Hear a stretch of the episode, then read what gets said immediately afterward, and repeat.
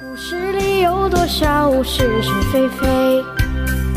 故事里有多少非非是《侍卫官杂记》，作者宋乔，由事了播讲。故事里的事，说不是就不是，是也不是。故事里的事。糊里糊涂，今天已经是阴历除夕，听见到处鞭炮的声音，心头上有一种说不出的感觉。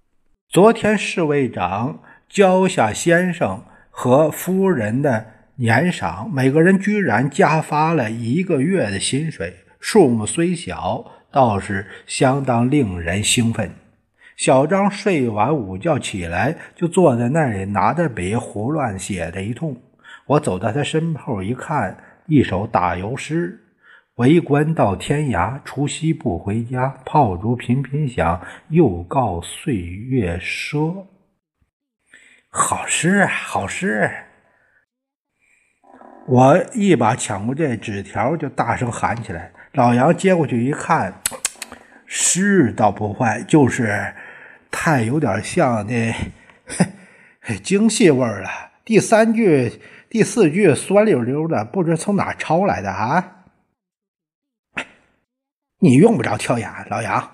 小张把那纸条抢回去，我我并没说这是首诗啊。是不说不去管他，哎，反正我就写不出来。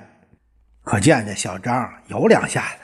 我捧小张两句听见我这话，小张有些得意的神气。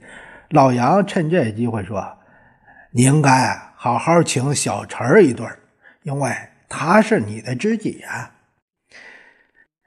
请客不成问题，哎，也得过了年再说。大年除夕的，连请客的地方都找不到。嘿嘿，小张笑着说：“我们临江那个路房子，难道还不能派上用场吗？”老杨加上一句：“光是我们三个光棍哎，有什么意思？”对了，难道没办法把这几位小姐请来一道过年？他们都是有家有业的，哪能出来过年呢？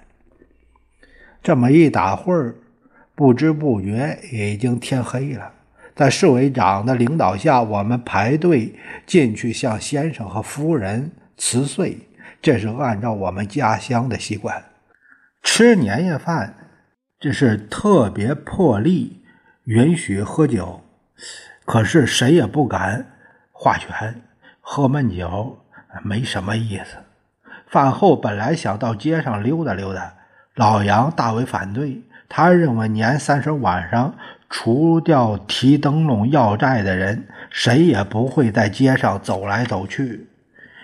你的意思是不是要去临江门赌一个通宵啊？小张问他。我倒不一定坚持去那儿赌，可是那些佣人们过年赏钱还没开销啊！老杨口头永远是不肯服输。好了好了，我们马上打到临江门，可是还得找上老李，不然打麻将都都打不成啊！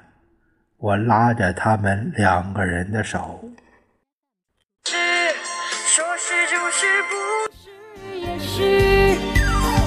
故事里的事，说不是就不是，是。